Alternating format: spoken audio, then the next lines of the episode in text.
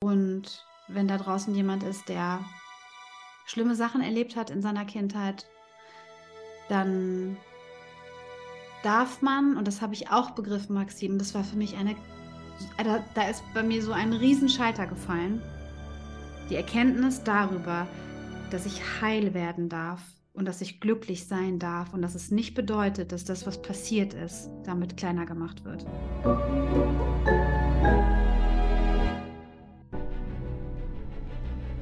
Willkommen bei dem Podcast von Die Köpfe der Genies. Mein Name ist Maxim Mankewitsch und in diesem Podcast lassen wir die größten Genies aus dem Grabau verstehen und präsentieren dir das spannende Erfolgswissen der Neuzeit. Liebe Freunde, ich habe heute ein faszinierendes und zugleich ein tiefgehendes Thema, denn es geht um das Thema körperliche Interaktion, um nicht negativ auszudrücken, körperlicher Missbrauch und was es mit der Seele, mit den Menschen in den folgenden Jahren alles tut oder tun kann. Ich habe heute eine faszinierende Frau zu Gast, die du mit Sicherheit aus dem TV, Radio und Fernsehformaten kennst. Sie ist seit über 25 Jahren im Schauspielerbusiness tätig. Sie war zehn Jahre lang im Tatort, hatte über 70 TV-Produktionen mitgewirkt, um dann für sich irgendwann mal festzustellen, das bin ich nicht mehr, zumindest nicht mehr so, wie ich es irgendwann mal gedacht habe, und hat für sich dann irgendwann mal ihr eigenes Unternehmen namens Lovely Bell Life Lessons gegründet, weil es hier heute darum geht, die Menschen dort zu begleiten und abzuholen, wo sie im Leben stehen und nicht nur zu unterhalten. Ich freue mich wahnsinnig, dass sie da ist und mit dir und mit mir gemeinsam diese herzbewegende Geschichte zu teilen, was ihr in der Kindheit widerfahren ist, was die Folgen daraus waren und was jeder, falls du einen Menschen in deinem Umfeld kennst oder selbst einer dieser Menschen bist, tun kann, um in das Heilen zu kommen und zu wachsen. Vom ganzen Herzen willkommen, liebe Mimi Fiedler. Ich danke dir von Herzen für die Einladung, liebster Maxim. Danke, danke, danke, dass du dank, da bist. Mimi, uns äh, hat ja das Universum verbunden, ne? Irgendwie die Zufälle, die es keine gibt. Und ähm, dann haben wir uns das erste Mal begegnet und haben festgestellt, äh, dass wir scheinbar schon mehr voneinander vorher wussten, ohne dass wir wussten, dass wir diese Brücke indirekt schon gegangen sind. Jetzt freue ich mich umso mehr, dass du da bist.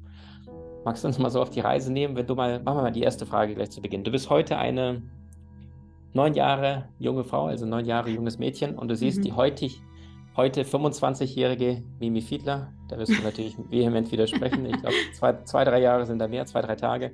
47. Okay, das, ich habe es nicht gefragt, aber vielen Dank. Was sagst du der 8-, 9-Jährigen oder was denkt die 8-, 9-Jährige über die heutige Mimi Fiedler, die eine gestandene Frau ist und mitten im Leben steht und alles genießt, wovon die meisten nicht mal zu träumen wagen? Das ist eine sehr, sehr interessante Frage, weil ich sie mir in der Tat vor ein paar Tagen im Auto gestellt habe. Ich habe eine längere Strecke vor mir gehabt, die ich gefahren bin und ähm, habe darüber nachgedacht, was, wie ich mich wohl so als Teenagerin gesehen hätte, wenn ich in die Zukunft hätte blicken können. Und ich glaube, zum jetzigen Zeitpunkt hätte ich gedacht, ach, die ist doch ganz cool geworden, so, ne? Also jugendlich geblieben und nicht eingerostet und hat ähm, das geschafft, was sie schaffen wollte in ihrem Leben. Aber rückblickend ist es natürlich so, dass da sehr viel Wasser die Mühlen entlang gelaufen ist, bis ich jetzt zu diesem Punkt gekommen bin. Aber ich würde, wenn ich meinem siebenjährigen oder acht- oder neunjährigen Ich was sagen könnte, ähm, sagen, es, es wird alles okay. Es wird okay und du wirst es schaffen. Und du bist stark genug, um das zu tragen, was dir als Aufgabe gegeben wurde. Wunderschön, sehr auf den Punkt. Jetzt hast du den Weg hinter dir, du bist diesen Weg praktisch gelaufen, ja, die Boulevardpresse, also egal, äh, ob du jetzt im TV gerade was machst oder nicht, ich glaube, es vergehen keine Woche, manchmal kein Tag, wo die nicht permanent deinen Namen überall dann titeln und mit dir in Kontakt treten. Was ist das vielleicht, was im Nachhinein dich überrascht hat, nachdem du den Weg praktisch gelaufen bist, was du vielleicht so nicht erwartet hast? Positiv wie negativ? Meinst du, was die Presse angeht oder mein Wesen, meine die, Entwicklung? Die, die, die, gesamte Reise von der 8-, 9-Jährigen hm. bis zu dem heutigen Ich. Äh, also überrascht hat mich, dass ich körperlich so heil geblieben bin. Das habe ich in langer Zeit in meinem Leben nicht erwartet, dass der Alkoholkonsum über 30 Jahre keine Spuren hinterlässt. Äh, das hat mich positiv überrascht. Positiv überrascht hat mich doch dann die Resilienz, dass ich, ähm, also auf Kroatisch gibt es ein Wort, das heißt Otporan, Otporna. Also ich habe eine, ich bin wie so ein Ball, einfach auch wie so ein Flummi immer weggesprungen vom Übel. Und irgendwie bin ich nicht verloren gegangen dabei. Und vielleicht wusste ich immer schon, dass ich diesen Weg gehen werde. Ich glaube, ich war, nachdem ich äh, diesen Missbrauch erleben musste mit sieben, gewappnet. Innerlich wusste ich, dass ich diesen Weg gehen werde. Das weiß ich aber in der Re Retrospektive, dass das so war. Also vieles hat mich eigentlich nicht überrascht. Und wenn du jetzt dir die Karriere mal anschaust, also rein äh, TV, Schauspielerin und Co., was ist das? Vielleicht, also die meisten Menschen, die sehen ja einen anderen und sagen, oh, guck mal, sie ist reich, sie ist erfolgreich, sie hat einen guten Mann, sie verdient überdurchschnittlich, sie, sie sehen ja nur das, was an der Oberfläche angezeigt wird. Aber was ist das aus deiner Sicht, nachdem du den Weg praktisch gegangen bist, äh, was die meisten Menschen vielleicht nicht sehen oder, oder nicht erwarten. Also wie schwer ist es denn dauerhaft, so lange da oben mitzuspielen und dann bewusst zu sagen, Leute, mir reicht's. Weil es gibt ja viele da draußen, die jeden mhm. Tag sagen, ich werde Schauspieler, Schauspielerin und da passiert jahrzehntelang gar nichts, vielleicht ein Leben lang gar nichts. Mhm. Ja, es ist schon äh, interessant, weil ich äh, eigentlich schon immer mit dem Beruf gehadert habe. So richtig glücklich hat er mich nicht gemacht, oh, weil er sehr unproaktiv ist. Du wirst ständig bewertet und du hast eigentlich überhaupt gar nicht in der Hand, ob dich jemand besetzt oder nicht besetzt ähm, Fernsehen, alle, die Fernsehen machen und alle, die Fernsehen im, im Fernsehen sozusagen mitwirken und die Programme bestücken, müssen ziemlich stark sein, weil es ein sehr schneller, sehr oberflächlicher und sehr abgefuckter Haufen an Energie ist. Ist nicht besonders schön. Es sieht nach außen so glitzerig und schön aus, aber man muss da auch bestehen können. Und ich wollte da eigentlich nicht so gerne sein. Ich bin da aber geblieben, weil ich auch in der Anonymität der Hotelzimmer meine Ruhe hatte und, und trinken konnte. Das klingt ja so seltsam, wenn ich das sage, aber so ist es eigentlich. Aber ich hatte eine sehr lange Periode in meinem Leben, so zwischen 2009 bis 2017 bestimmt, also eigentlich mit Eintritt von Otto in meinem Leben hat das aufgehört. Eine sehr schwierige Phase auch mit Geld und mit, mit ähm, ich war verschuldet, ich habe äh, ganz viele Fehlentscheidungen getroffen, ich habe Menschen vertraut, denen ich nicht hätte vertrauen sollen äh, und war lange Zeit alleinerziehend und ähm, wenig vermögend. Also zumindest nicht was Geld angeht. An Erfahrung war ich immer vermögend. Also insofern kann ich nur sagen, dass dieser Beruf kein stabiler Beruf ist. Und für eine unstabile Persönlichkeit, wie ich sie lange Zeit war, ist das ähm, eigentlich wie ein schwarzes, dunkles Loch, was dich auffressen kann. Und was nach außen so, ja, so Hollywood-mäßig strahlt und aussieht, das ist es im Innen meistens nicht. Also, genau. Deswegen bin ich froh, dass ich proaktiv für mich entschlossen habe, letztes Jahr, ich höre auf damit. Ich möchte auch in Würde altern. Auch das ist kaum möglich vor Kamera, weil du ja ständig bewertet wirst. Auch das noch. Und ich brauche auch die Hotelzimmer nicht mehr. Meine Dealer, die können jetzt gehen. Mhm. Und ähm, das macht mich sehr glücklich und sehr zufrieden. Mhm. Ähm, jetzt hattest du die Hotelzimmer angesprochen. Das äh, verstehen die meisten nicht, weil die meisten wahrscheinlich dann sagen so, boah, mega, in einem schönen Hotelzimmer zu sein. Mhm. Du hast die Kehrseite kennengelernt. Vielleicht mhm. mal so ein, in, in, zwei Sätzen, wie du das wahrgenommen hast für dich. Bei den Drehs, dein Leben lang. Also, ich äh, trinke seitdem ich 14 bin. Ähm, ich war schon so, also from the get-go mit meinem ersten Schluck Bier war ich abhängig und zwar hat sich das in so einer Form gezeigt, dass ich maßlos nicht trinken konnte, sondern immer ma äh, maßvoll, äh, dass ich maßlos getrunken habe, so rum. Ähm, und das konnte ich natürlich zu Hause beobachtet, egal wo ich dann war und mit wem ich gelebt habe, nicht tun. Und wenn ich beim Drehen war, war ich ja alleine in den Hotelzimmern. Und du bist ja da sehr oft alleine auch unterwegs. Und wenn du nicht mit Kollegen irgendwie abends noch was machen willst, dann kannst du alleine in Ruhe in deinem Hotelzimmer machen, worauf du Lust hast. Andere betrügen ihre Frauen, ihre Partner, ihre Männer, machen andere Dinge, die auch nicht gesund für sie sind. Und ich habe eben getrunken. Und äh, deswegen nenne ich diese Hotelzimmer auch oft meine Dealer, weil das ja war, wie sich mit einem Dealer zu treffen oder auch eine Affäre zu haben. Ich hatte eben eine Affäre mit Ellie, wie ich sie genannt habe. Ellie Coho. Oh, wow. Und die war so wie so eine heimliche Geliebte, die ich dann immer wieder getroffen habe auf den Hotelzimmern, wissentlich, dass sie mir nicht gut tut. Und ich konnte aber nicht anders, als das zu tun. Und deswegen war es für mich auch okay, dass es mit diesem Beruf auch immer weiterging, obwohl ich da auch nicht, nie so viel Energie reingelegt habe, was den Beruf an sich angeht.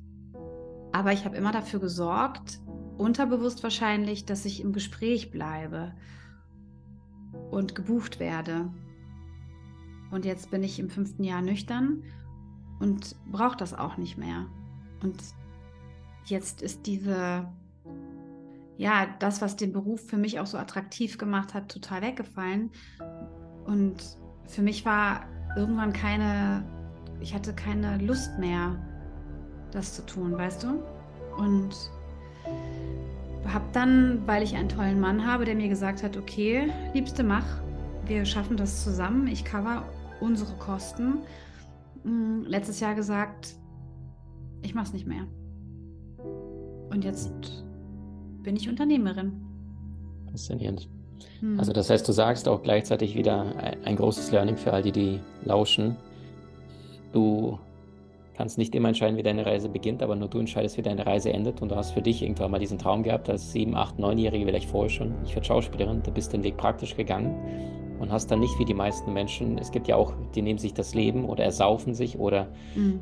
holen sich eine Krankheit durch den Konsum von dem, was sie da mit anderen Menschen oder Substanzen zu sich bekommen, dass du für dich irgendwann mal auch entschieden hast, trotz des Ruhms, trotz des Erfolgs, zu sagen, ich habe ja immer noch jeden Tag die Möglichkeit neu zu wählen und wenn ich es heute nicht fühle, dann muss ich es nicht mehr sein. Und das ist, glaube ich, ein Riesen-Learning für so viele da draußen, die irgendwelche vergleichsweise weltliche Jobs machen und das Gefühl haben, das habe ich in den letzten 10, 12, 15, 26 Jahren investiert, ich muss das weitermachen, für nichts anderes bin ich gut genug. Du hast diese Kehrtwende gemacht und gleichzeitig sagtest du Alkohol, ja, die Ellie, die deine Kompanin war, äh, das ist ja etwas, was an der Oberfläche herauskam aber es gibt ja etwas, was im Inneren vorher stattgefunden sein muss. Und du sagtest ja in deiner Kindheit etwas passiert ist, was du zumindest nicht bewusst keinem Kind äh, auf dieser Welt wünscht, aber gleichzeitig dir widerfahren ist. Kannst du uns da mal auf die Reise nehmen? Meine Eltern sind als äh, junge Menschen, als Gastarbeiter der äh, ersten Generation oder zweite Generation, also die frühen Gastarbeiter nach Deutschland gekommen aus dem ehemaligen Jugoslawien, weil sie sich hier ein besseres Leben aufbauen wollten und ich habe sehr früh ähm, begriffen, dass es für uns anders läuft als für die anderen. Die ersten zwei Jahre habe ich sowieso nicht bei meiner Mama gelebt, sondern bin auf dem jugoslawischen Dorf geblieben. Das war früher auch so und war from the get-go eigentlich auch schon so ein kleines traumatisiertes Mädchen. So.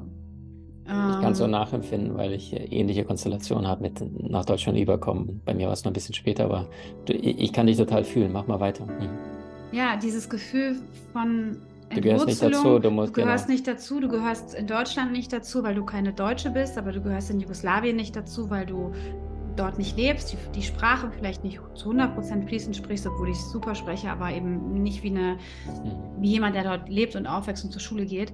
Und dann hat meine Mama, die sehr jung war, darauf bestanden, mich zu holen. Und dann bin ich eben nach, nach in ein kleines hessisches Dorf mit meinen Eltern gekommen und hatte die ersten Jahre eine, eine Bilderbuchkindheit. Ich war völlig verschossen in meine Eltern. Das war, die waren für mich die Könige, beide jung und, und lustig. Und es war so eine, so eine tolle Kinderfahrt mit, mit denen. Es gibt so ein Bild aus meiner Kindheit, das ähm, steht repräsentativ eigentlich für das, was es war. Und zwar hat meine Mama ähm, im Sperrmüll einen Puppenwagen gefunden und Rollschuhe und hat die Rollschuhe sich angezogen und mich in den Puppenwagen durch dieses kleine hessische Dorf gefahren. Wir waren einfach es war ein wundervolles Kinderleben. Und ich wollte auch keine Geschwister meine Mutter ist aber schwanger geworden und ich habe dann jeden Tag darum gebetet, dass das Baby wieder weggeht, weil ich das auf gar keinen Fall wollte. Ich wollte uns drei und meine Schwester ist krank zur Welt gekommen, sehr, sehr krank. Und ich hatte Schuldgefühle, weil ich dachte, ich bin diejenige, die schuld daran ist, weil ich Jesus und Maria darum gebeten habe, dass das Baby weggeht. Und sie war mh, drei Jahre im Krankenhaus und es war äh, oft auch ähm, so, dass sie, also dass kaum Chancen gab für sie, dass sie das überlebt. Sie lebt heute noch, Gott sei Dank. Aber in dieser Zeit ähm, konnten meine Eltern nicht Fulltime auf mich aufpassen und haben das sehr liebevolle Angebot von einem Pärchen angenommen, die ähm, auch in der Nähe gewohnt haben, auf mich aufzupassen. Und das perfide war, dass sie mir immer gesagt hat, dass ich überhaupt nicht schuld bin an gar nichts, dass das Baby krank ist, weil es krank ist, setzt sich sehr, also sie, ich konnte ihr alles anvertrauen. Sie war überhaupt die allererste, der ich irgendwas von meiner Schuld so gesagt habe, von der Schuld, die ich gespürt habe. Und ähm, er war auch liebevoll. Connie Grant hat sie ihn immer genannt, weil er so, so ein schöner Mann so ein liebevoller Mann war. Und er hatte aber auch eine ganz große Liebe zu kleinen Mädchen. Und dort ist dieser Missbrauch passiert, den ich sehr, sehr, sehr viele Jahre nicht in meinem Bewusstsein hatte, weil ich mich daran nicht erinnern konnte. Erst mit 35 hatte ich den ersten Flashback und den hatte ich, als meine Tochter dann so alt war wie ich damals, als es passiert ist, aber war damals sieben. Und ich wusste nur, dass was mit mir nicht stimmt. Und ich wusste, dass diese Gefühle so übermächtig und so groß sind und immer mehr Raum in mir einnehmen, dass ich nicht weiß, wie ich damit weiterleben soll. Und dann kam der Wunderheiler Alkohol ins Spiel. Oh, wow. Die erste Berührung hat mich ja. sofort süchtig gemacht. Wow. Und du sagst ja, diese, das war ja gar nicht im Bewusstsein da, sondern es kam plötzlich, es poppte auf die Oberfläche auf und du mhm. sagtest, es waren unfassbare, intensive Gefühle, die du dann mit Alkohol betäubt hast. Was hast du in deinem Körper gespürt? Also wie, das ist ja ein wahnsinniger Cocktail von, ich rede jetzt nicht von Alkohol, sondern Emotionscocktail, mhm. der dann sehr, sehr viele Auswirkungen nehmen kann. Ne? Und du sagtest ja, der naheliegende Weg war, Schauspielerin, das Glanzlicht mhm. in der Tagespresse und mhm. gleichzeitig dann alleine auf mhm. dem Hotelzimmer und hier meine Freundin, die Ellie. Mhm. Also, was geht da in einem Menschen ab? Ich glaube, dass ich mir sehr viele Jahre ähm, nicht wirklich bewusst darüber war. Also, ich bin erst spät in meinem Leben. Also da war ich jetzt wirklich schon, also fast Mitte 30, als ich auch zum ersten Mal begriffen habe, ah, okay, ich habe das. Ich habe, ich habe, ich wurde missbraucht und ich kann dieser Wahrheit in mir glauben, auch wenn jemand das äh, Gegenteil behauptet. Und ich bin krank geworden von Alkohol. Das hat lange gedauert, aber dieses Gefühl von, ähm, ich, ich habe ständig das Gefühl gehabt, ich bin eine Außenseiterin, obwohl ich gar keine war. Ich war sogar relativ beliebt in der Schule, aber ich habe auch immer das Gefühl gehabt, ich spiele eine Rolle und ich bin wie eine Attrappe, wie ein, ein, ein, eine Fassade, die irgendwann zerbröckelt bei dem nächsten Sturm. Und auf der anderen Seite wusste ich, dass ich ja etwas habe, was mich betäuben kann, und zwar Alkohol. Und immer wenn die Gefühle zu groß wurden, habe ich das eben so gemacht es betäubt und mich, also im Fachjargon bei den anonymen AlkoholikerInnen nennt man das, sich wegzumachen. Und ich hatte auch keine Bindung zu mir oder kein gutes Körpergefühl. Ich habe mich zum Beispiel immer als zu dick gefühlt, obwohl ich damals ganz, ganz, ganz schmal war. Also ich habe immer das Gefühl gehabt, ich muss verschwinden und ich bin, ich muss weg aus mir. Was bei mir relativ schnell aber auch kam, war das Gefühl, dass das hier nicht mein Planet ist zwei Gefühle, die irgendwie so aufeinander stießen. Diese sehr irdischen Erfahrungen, diese Traumata-Erfahrungen, die ich ja offensichtlich mir ausgesucht habe. Vielleicht wollte meine Seele die hier auch lernen und erfahren. Und auf der anderen Seite diese ganz, ganz tiefe Gewissheit, ich gehöre hier nicht hin. Und wer sind diese Menschen, die meine Eltern sind? Muss ich mit denen jetzt immer sein? Und mit all denen für immer? Wo ist denn meine Sippe? Und diese beiden Gefühle waren vorherrschend. Und deswegen habe ich mich generell auch einfach immer überall fremd gefühlt. Und dadurch waren diese Hotelzimmer natürlich auch so mega attraktiv für mich, weil da musste ich mit niemandem sein und konnte mich einfach ordentlich wegmachen.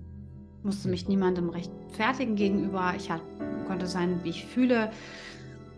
Und ähm, gefühlt habe ich immer schon viel also die Hochsen Hochsensibilität gepaart mit einer Hochbegabung, die dann irgendwann festgestellt wurde, zur, hat dann ein, das war eine Melange mit der Sucht und dem Missbrauch meiner Kindheit. Und das hat sich so hochgeschaukelt, dass mein erster Flashback einfach, ja, wie so eine, wie die Büchse der Pandora war, die plötzlich offen war. Mhm. Diese Gewissheit, wow, das ist also mit mir. Das war schon auch echt krass. Und das kam in dem Moment, wo der Alkohol komplett dich in ein anderes Bewusstsein gebracht hatte, dass dann plötzlich so eine Eingebung oder so eine Erinnerung kam oder wie genau? Nee, ganz im Gegenteil. Ich hatte die Nacht vorher getrunken. Es war in mhm. Baden-Baden. Ich habe hab einen Tatort gerade gedreht und ich hatte in Baden-Baden immer ein ganz süßes Zimmer in einem ganz süßen Hotel, Hotel Hirsch. I'm so sorry that I drank und ich das nicht so genießen konnte. Heute würde ich da anders mit umgehen. Aber ähm, ich hatte an dem Tag eben einen ganz schlimmen Blackout beim Drehen. Das hatte ich oft, wenn ich verkatert war. Ich habe beim Drehen während der Arbeit nicht getrunken, aber immer davor. Also in, den, in der Nacht davor. Und es war ganz schlimm. Und dann habe ich mir auf dem Weg ins Hotel ähm, ein Badradio gekauft und so eine Badekugel und Tee und ähm, wollte an diesem Tag, also an diesem Abend im Hotelzimmer wirklich einfach nur auch das, das Gift verstoffwechseln und irgendwie gucken, dass ich diese Nacht überstehe oder den Abend überstehe, weil ich so viel getrunken hatte davor. Und dann habe ich das Badradio aufgestellt und habe ähm, einen Sender gesucht und dann kam von Nicole ein bisschen Frieden. Damit hat sie 82 den Grand Prix gewonnen für Deutschland. Und dann habe ich, hab ich meine Hand so im Wasser ähm, hin und her fahren lassen und war so, so eins war so ein, ein entspannter Moment irgendwie diesem ganzen Schmerz, den ich gefühlt habe. Und plötzlich war das so, als hätte mir jemand mit einer riesigen Keule auf den Schädel gehauen. Und dann war plötzlich ganz klar, als wäre ich in der Szene drin, ähm, was mir passiert ist als siebenjähriges Mädchen. In, in einem Badezimmer mit einem Badradio, mit Badewasser, das eingelassen wird. Und während das Badewasser kalt wird, sollte ich eben bestimmte Dinge tun. Und das beschreibe ich in meinem Buch auch. Und das war so schlimm, dass ich nur noch schreien konnte. Also ich war wirklich außer mir, außer, also es war, ja, ich hatte auch das Gefühl, jetzt ist es vorbei. Jetzt werde ich, jetzt ist es vorbei. Jetzt wird mein Herz aufhören zu schlagen. Und erst als am Nebenzimmer jemand richtig an die, glaube ich, an die Tür, an die, an die Wand geklopft hat, weil ich so geschrien hatte, bin ich wieder so wie ruckartig zu mir gekommen. Das war ein sehr intensiver Moment, der mich erstmal noch weiter nach unten getrieben hat, weil ich gar nicht wusste, wie ich damit umgehen soll. Er besser geworden ist es erst, als ich es meinen Eltern gesagt habe. Aber es war auch der erste Schritt zu meiner Heilung. Wow, das war tief. Ähm, Mimi, jetzt mal direkt Frage dazu. Ähm, mhm. Du sagst, du sitzt in dieser Badewanne, da sind über 30 Jahre dazwischen. Und du merkst, ne, Radio, Badekugel, gleiche Situation. Würdest du das sagen? Ist jetzt ein verrückter Gedanke, aber dass dein Unterbewusstsein vielleicht diese Situation, du weißt ja nicht, warum du bestimmte Dinge tust. Also bei mir zum Beispiel, ja, ich habe meine Sonnenblumenkerne, weil ich mein Vater, meine Mom sind geschieden, mhm. äh, assoziiere mit meinem Vater Sonnenblumenkerne abends auf der Couch, wenn er dann irgendeinen Film ausgeliehen hat. Und ich, ich esse die heute noch. Ich habe mir meine Zähne halb kaputt gemacht wegen diesen Sonnenblumenkernen. Aber unbewusst, mein Vater, den ich nie da hatte, nee, ja, das ist, dass du diese Badewanne quasi eigentlich in diese Situation wieder hineingegangen bist, um zu heilen. Also die Wiederholungstäter, die Frauen, die immer wieder den Typen holen, mhm. Papa-Ersatz, der nie da war in der Kindheit. Wie siehst du es? Das ist ein ganz, ganz toller Gedanke, Maxim, weil daran habe ich noch nie gedacht. Dass das eventuell wirklich ein von meinem Unterbewusstsein kreierter Moment gewesen ist, um und das Universum hat geholfen, weil Nicole hat mich ähm, da ja nochmal mit rein, es war ja 82, es war gerade diese Zeit und so mhm. eingeworfen, aber das ist natürlich absolut möglich und ich bin auch ganz sicher, dass wir innerlich alles schon noch wissen. Wir wissen, wir kennen unsere Wege, wir kennen unsere Möglichkeiten. Ähm, ich bin mir heute auch nach so vielen Kapriolen in meiner Seele und im Kopf auch eigentlich relativ sicher, dass ich mir genau dieses Leben ausgesucht habe, um es so zu leben, wie ich es lebe. Mhm. Und anderen Menschen den Weg zu weisen, nachdem du ja. das praktisch erfahren hast, mhm. die wahrscheinlich nie jemand haben werden, mit dem sie darüber reden. Die meisten verdrängen es ja. Ich glaube, wenn ich es jetzt richtig verstanden habe, bei dir ist was auch so oder hast du dich geschämt? Weißt du denn jetzt aus der heutigen Perspektive, weshalb das irgendwie 30 Jahre lang bei dir geblieben ist? Oder hast du es gar nicht als Missbrauch damals wahrgenommen, weil die Kinder das Gefühl haben, jeder darf mich anfassen, mein Körper? Naja, also es waren zwei Sachen. Einmal hatte ich eine, ein, eine, einen Abdruck in meiner Seele, in meiner Kinderseele, der hieß Schuld. Ich hatte ganz früh schon das Gefühl, dass ich schuld an etwas bin. Ähm, zum Beispiel, dass meine Schwester geboren wurde. Und ich habe damals ähm, gesagt bekommen, wenn ich ähm, das jemandem erzähle, dann sterben die Kätzchen. Ich musste die Katzen füttern mit Flüssigkeiten, wow. die aus einem Menschen rauskommen können. Und ähm, ich habe diese Katzen über alles geliebt und wollte nicht, dass die sterben. Und in meinem Unterbewusstsein hat sich die Information abgespeichert, wenn du das sagst, passiert was Schlimmes. Natürlich 10, 20, 30 Jahre später äh, sterben davon keine Katzen, aber der Abdruck, dieser Abdruck von Schuld, du bist schuld, wenn das und das, wenn du das und das sagst, wird das und das passieren, der war wahrscheinlich so tief in mir verankert, dass ich ähm, das so weit weg verdrängt habe in mir. Und ich weiß auch, dass ähm, traumatische Erlebnisse von sehr vielen Menschen so abgespeichert werden, weil ihre Seelen und ihre ja, ihre Herzen noch nicht so weit sind, dass sie erst viele, viele Jahre später darüber überhaupt sprechen können. Also selbst wenn es Menschen sind, die es schon früher im Bewusstsein haben als ich. Aber es war einfach die Zeit und meine Tochter war auch gerade sieben. Also ich hatte ein siebenjähriges kleines Mädchen mit einem siebenjährigen kleinen Körper, der in meiner Umgebung war, mein Kind. Vielleicht hat das auch was dazu beigetragen und das getriggert. Diese Schlüsselmomente waren sicher vorher auch schon alle da, aber ich bin mir auch sicher, dass ich, wenn das zehn Jahre vorher passiert wäre, heute nicht mehr leben würde. Weil ich weiß nicht, ob ich das geschafft hätte. Also ich war noch nicht so weit. Wow.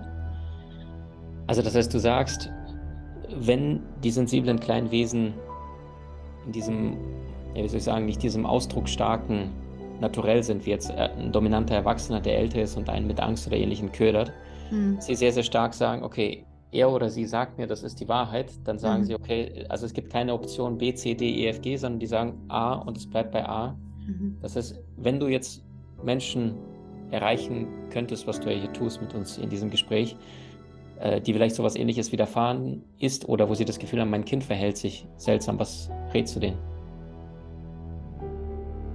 Erstmal also, rate ich erwachsenen Menschen, die eventuelle Gedankenfetzen haben, dass es ihnen auch widerfahren sein könnte mit Missbrauch, dass sie ihrer Wahrheit vertrauen. Es gibt einen tollen Spruch, den liebe ich über alles, der geht so: You know the truth by the way it feels.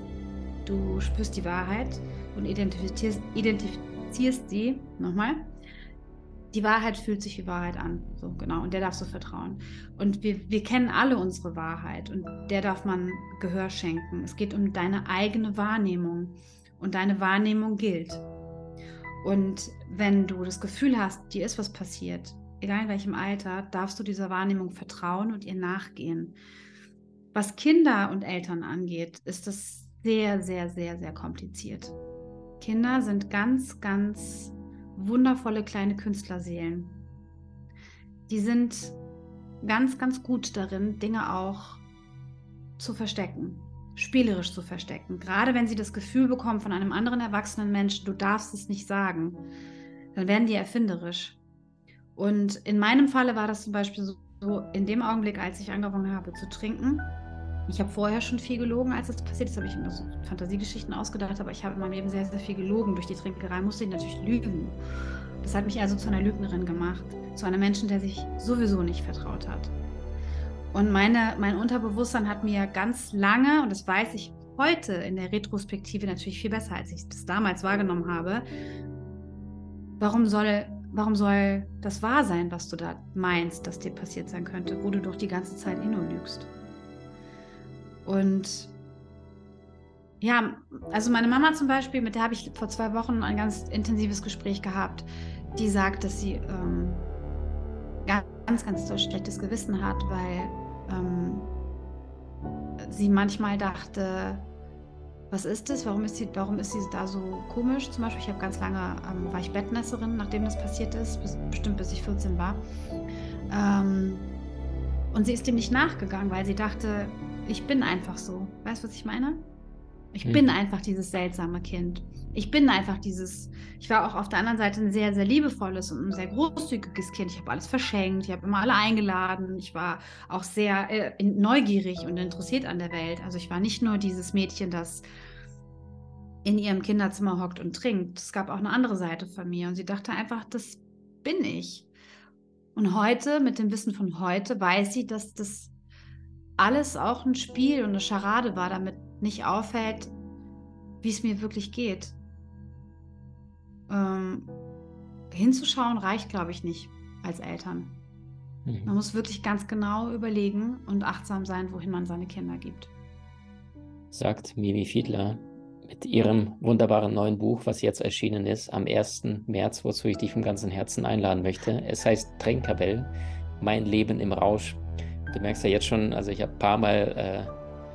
ja, da kam bei mir einiges hoch äh, aus äh, dem eigenen Leben, was du gerade hier an, an ehrlichem, ungefilterten äh, Content rausgibst und auch den Menschen zeigst, äh, was passieren kann, wenn du das Leben nicht bewusst reflektierst oder, oder anschaust, sondern tatsächlich so ein bisschen ja, mitgetragen wirst auf diesem, auf diesen, in diesem Fluss. Und äh, wenn du Lust hast, in dieses Buch reinzuschauen, meine herzlichste Empfehlung verlinkt mir unterhalb von diesem Gespräch. Nagelneues Buch von Mimi Fiedler, vielleicht sagst du dazu zwei Sätze, bevor wir uns gleich im Teil 2 hören zum Thema Alkohol und Sucht. Erstmal habe ich den Fiedler abgelegt. Das ist jetzt nur noch Mimi und das wird sich auch langsam ins Bewusstsein der Menschen verankern. Ich habe dieses Buch geschrieben und habe auf dieser Reise des Buches sehr viel abgelegt. Alte Glaubenssätze, mm, alte Blicke auf mich selbst und habe mir erlaubt, zu trauern, und zwar auch um mich selbst. Und auch etwas nachzutrauern, was ich verpasst habe in meinem Leben. Und habe auf diesem Weg aber begriffen, dass jeder neue Tag meine neue Chance ist und dass es nichts Wichtigeres gibt, als mich selbst an die erste Stelle zu setzen. Was nicht bedeutet, dass ich egoistisch bin, was nicht bedeutet, dass ich selbstbezogen bin oder kalt bin anderen Menschen gegenüber, sondern es bedeutet, dass meine Gesundheit, meine mentale und körperliche Gesundheit Nummer eins sind und dass ich alles, was dieser Gesundheit schadet, aus dem Weg gehe oder es entsorge. Dinge, Menschen, Substanzen, Gedanken, Nahrung und mich zugewandt auf einen neuen Weg mache, jeden Tag aufs Neue. Es gelingt mir nicht immer, aber es gelingt mir immer besser und wenn da draußen jemand ist, der schlimme Sachen erlebt hat in seiner Kindheit, dann darf man, und das habe ich auch begriffen, Maxim, das war für mich eine, da, da ist bei mir so ein Riesenscheiter gefallen. Die Erkenntnis darüber, dass ich heil werden darf und dass ich glücklich sein darf und dass es nicht bedeutet, dass das, was passiert ist, damit kleiner gemacht wird. Und dass es nicht bedeutet, dass man es vergisst, und dass es nicht bedeutet, dass es dann weniger bedeutsam ist. Es bedeutet nur, dass es da bleiben darf, wo es war. Und dass es heute keinen Zugriff mehr haben muss auf das Leben, was ich leben darf. Wunderschön. Sehr, sehr kraftvoll zusammengetragen. Also Freunde, holt euch unbedingt das Buch, wenn ihr das Gefühl habt, das Leben du kommst nicht wirklich vorwärts, du merkst, irgendwas hält dich zurück. Das können die unterschiedlichsten Dinge sein. Und du siehst, wie Mimi sich gerade ehrlich hier zeigt und präsentiert. Ich freue mich sehr auf dein, auf unser zweites Gespräch und äh, die Erkenntnisse dessen, was eine Sucht mit einem Menschen machen kann. Und es gibt die unterschiedlichsten Formen von Süchten. Und genau da werden wir einsteigen. Danke jetzt schon für deine Zeit. Danke dir, Maxim. Du hast Menschen in deinem Umfeld, die dir besonders wichtig sind? So teile den Podcast mit ihnen und wenn du es möchtest, bewerte und abonniere diesen. Wenn du noch schneller deine Meisterschaft erlangen möchtest, so findest du über 20 außergewöhnliche Videokurse in unserer Genieakademie unter maximmankiewicz.com.